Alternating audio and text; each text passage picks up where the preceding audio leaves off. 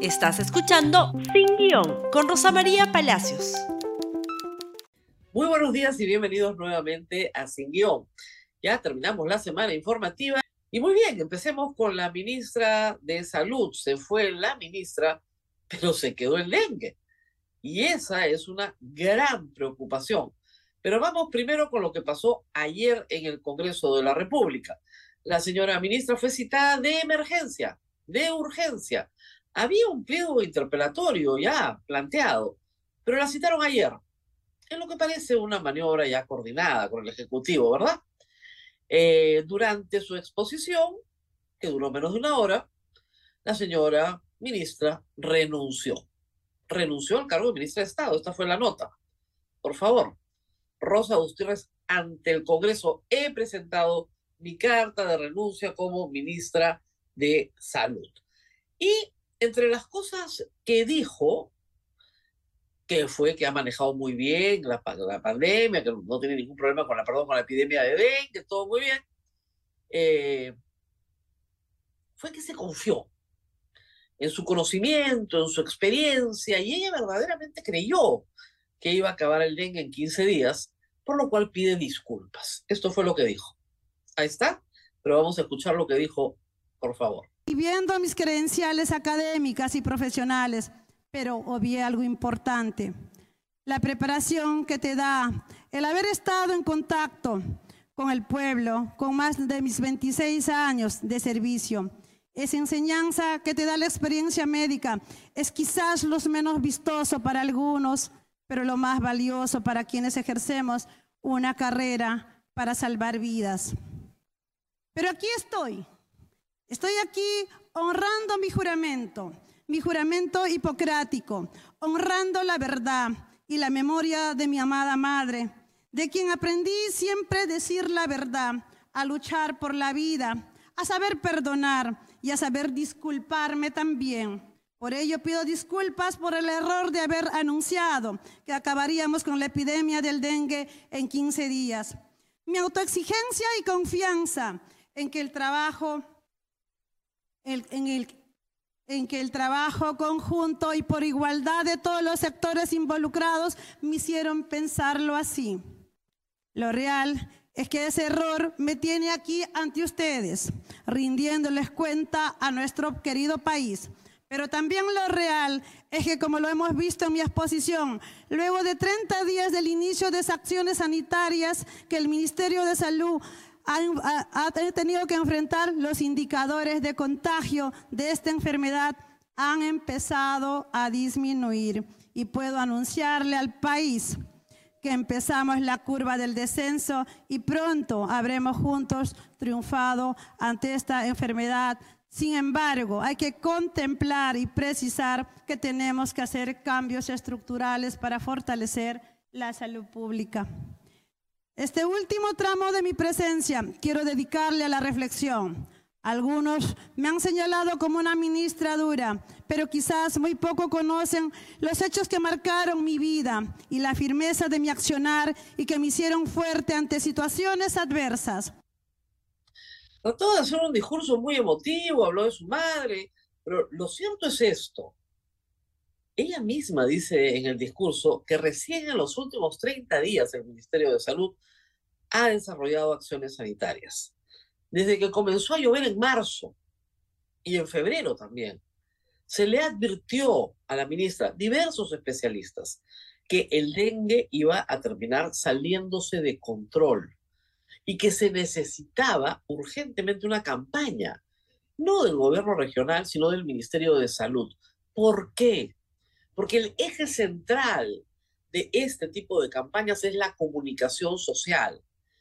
Por ejemplo, decirle a las personas cómo tratar a un paciente ambulatoriamente, cuáles son las señales de alerta y cuándo llevar de inmediato para atención hospitalaria a un paciente.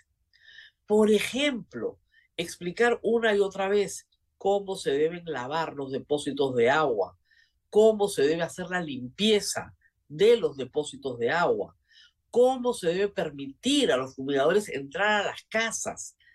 Ese trabajo comunitario de comunicación no le corresponde solo al gobierno regional, le corresponde por definición al Ministerio de Salud. Y esa comunicación que involucra al ciudadano reduce la epidemia del dengue. Así se está haciendo, por ejemplo, Loreto, porque ya tienen mucha experiencia en la materia, años trabajando en este tipo de campañas.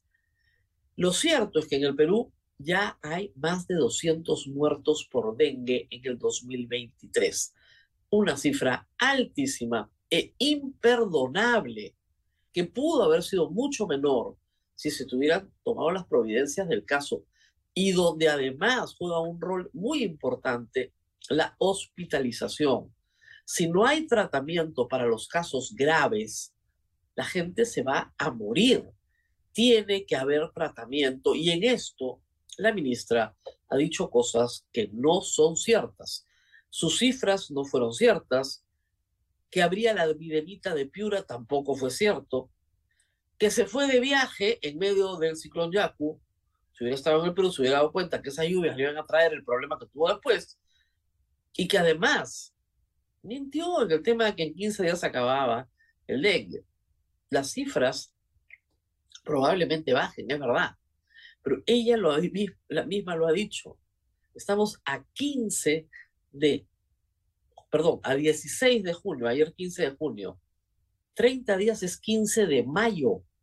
Desde marzo le han dicho que haga campañas para evitar las consecuencias letales del dengue. Se ha ido con la felicitación de la presidencia, ¿no? Su renuncia fue aceptada instantáneamente, apenas lo dijo, salió y el gobierno aceptó la renuncia de Rosa Gutiérrez al cargo de ministra de Salud. Parece ser que el asunto estaba ya bastante coordinado. Nos vamos a explicar ahora. Tweet de el presidente del Consejo de Ministros. Esto es increíble. Mi cariño, respeto y enorme agradecimiento a la ministra de Salud. Ya, eso puede ser personal, ¿no? te vas del gabinete, estimada Rosa, pero con el deber cumplido. Eso es lo que me parece rarísimo. ¿Cómo que con el deber cumplido? ¿Cómo con el deber cumplido? Tiene el caso de contagios más alto por millón de habitantes de todas las Américas. Y el caso más alto de muertes por millón de habitantes por lejos de todas las Américas. ¿Eso es el deber cumplido? ¿Y la dignidad intacta? recibe un gran abrazo, todo mi respeto, tu profesionalismo, compromiso. Sí, su compromiso con el gobierno de la señora Boluarte y Otárola. el deber cumplido, si ese es el estándar del deber cumplido, ya entendemos por qué la presidenta de la República y el señor Otárola no aceptan, ¿no es cierto?, la responsabilidad por el número de muertos que han habido en el Perú a causa de la represión ordenada por ellos porque para el señor Otarola el deber cumplido es tener más de 200 muertos por dengue. Ese es el deber cumplido. Impresionante. O sea, la estaban censurando por las puras, ¿no? Porque son malos en el Congreso. Lo cierto, y hay un tuit acá de Martín Hidalgo que advirtió más temprano, antes de que la señora ministra renunciara, que ya estaba la moción de censura con las firmas para presentarla contra la ministra de Salud. Y si va, ¿no es cierto? Y habla, y ya está la moción de censura, ya es innecesaria, pues, la interpelación, ¿no es cierto? Y se tramita entre el segundo y el décimo día de presentada. Es decir, la suerte de la ministra de Salud ya estaba echada, además, porque Keiko Fujimori así lo ordenó. Y de ahí viene esta impresión de que todo esto ha sido coordinado. Keiko Fujimori ha pedido cuatro cabezas, ya le dieron una, sin necesidad de censura ni de interpelación. ¿Cuántas más le darán? Eso lo veremos en los próximos días. Lo cierto es que a esta hora tiene que nombrarse un ministro o ministra de salud que sea especialista en salud pública y que haya tenido alguna vez en su vida manejo de pandemias, de epidemias, una persona que conozca, ¿no es cierto?, cómo manejar campañas de comunicación. Al dengue se le puede vencer, pero con participación ciudadana. Es la única forma. Y eso implica campañas. Todos los medios de comunicación, en todos los años que yo tengo, hemos hecho varias veces campañas contra el dengue, campañas para cepillar los envases cuando se guarda agua, para taparlos bien, campañas para discutir los síntomas, campañas para establecer llamadas de alerta. Todo eso lo hemos hecho muchas veces. Lamentablemente no se está haciendo. La ministra dijo ayer que hay casos de automedicación. Por supuesto que hay casos de automedicación, porque lamentablemente la atención hospitalaria es poca para la magnitud de los contagios. Entonces, si sabes eso, tienes que trabajar eso en campañas de comunicación y recordarle a la gente que lo único que puede tomar es paracetamol. Nada más. Y agua, líquidos, agua, sopitas, tés, fluidos, mantenerse hidratado todo el tiempo. Pero eso hay que recordarlo una y otra vez. No tomar corticoides, no tomar AINES. Eso hay que recordarlo una y otra vez. Y no lo tenemos que hacer los periodistas. Lo que tiene que hacer es una campaña seria en todo el norte del Perú y también en la Amazonía una y otra vez. Y eso, lamentablemente, es lo que ha faltado. Esperemos ver ese nombramiento este fin de semana. Mientras tanto, hacemos una pausa y regresamos con Nos quedamos todos, ¿sí? Nos quedamos todos. Vamos a la pausa. Bueno, lo habíamos detectado desde anoche y hoy es portada en la República. Me quedo, dice Dina Boluarte, ¿no? Acá, me quedo, me quedo, me quedo hasta el 2026. La nota la teníamos con la República desde anoche. El tema de adelanto de elecciones está cerrando. Trabajaremos hasta el 2026. ¿Cómo lo dijo? Escuchemos ayer en Palacio de Gobierno. Respecto de su segunda pregunta, creo que exitosa y la prensa en general sabe de que ese tema de adelanto de elecciones está cerrada. Nosotros seguiremos trabajando de manera responsable y en ese respeto al Estado de Derecho, a la democracia y a la Constitución hasta julio del 2026. Gracias. O sea, el show de enero en el Congreso, un cuentazo. Un cuentazo para extraer nomás. A ver, Dina Bolarte juramenta el 7 de diciembre pasado y en la juramentación dice que se queda hasta el 2026. Para sorpresa de todos, incluidos aquellos que una semana antes estaban casi dispuestos a vacarla, a inhabilitarla como vicepresidenta de la República, ¿verdad? Muy bien. Perfecto. Se fue Castillo y ella se quedaba por un corto tiempo. A los tres días le dice al país, yo me voy, adelanto elecciones generales, mandamos el proyecto de ley al Congreso. Proyecto que nunca le gustó a Otárola, es verdad. Él es de la idea de 2026 o muerte. Está clarísimo.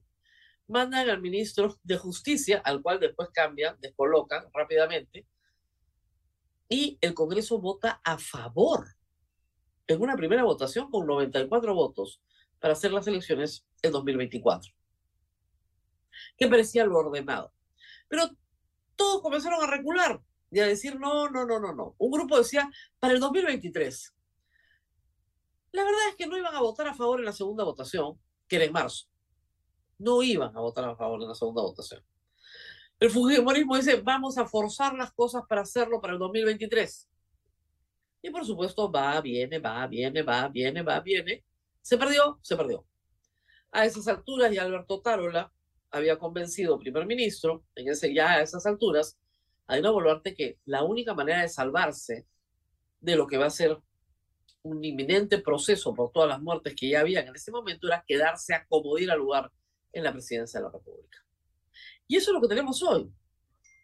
Un Congreso que supere el 80% de desaprobación, una presidenta que supere el 80% de desaprobación popular y un país que en más del 80% quiere un adelanto de elecciones versus un Congreso y una presidenta que quieren quedarse a como de lugar.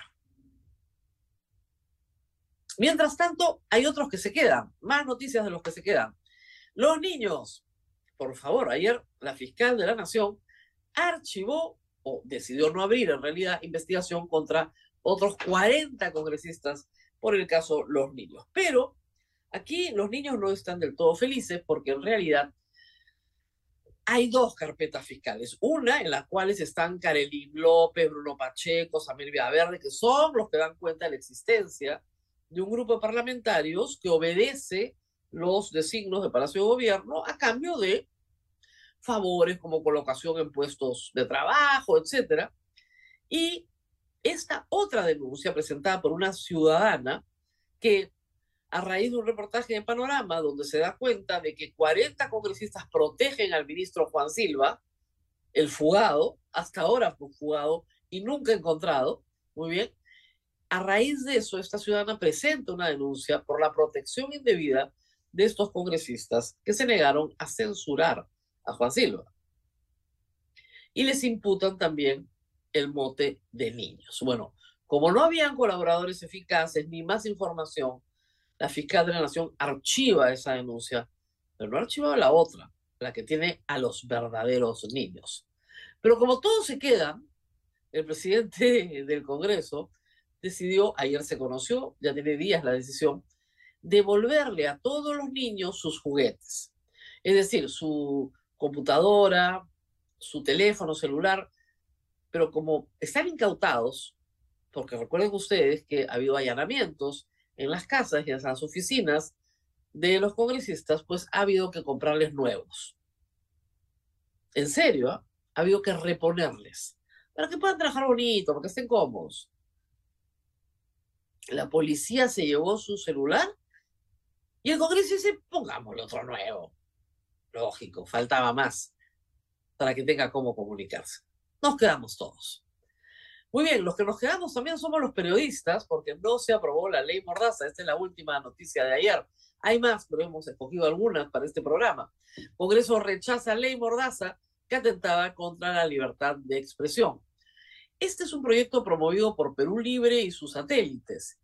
No les funcionó porque el pacto consistía, según denunció la señora Patricia Juárez, en un intercambio de favores. Es decir, votamos por la ley Mordaza, votamos por la bicameralidad. Como la bicameralidad no se aprobó, en esta segunda votación cobraron la cuenta y no aprobaron la ley Mordaza. Desde nuestro punto de vista, felizmente, la ley Mordaza lo que pretendía era aumentar las penas por el delito de difamación. Delito que hay que decir, cometen cada cierto tiempo los propios congresistas que son intocables porque para eso sí tienen inmunidad parlamentaria. Así que nos quedamos todos. Nos tenemos que despedir, hoy es viernes, y eh, les pido, por supuesto, que compartan este programa. Nos tenemos que despedir y nos reencontramos el día lunes. Hasta pronto. Gracias por escuchar Sin Guión con Rosa María Palacios. Suscríbete para que disfrutes más contenidos.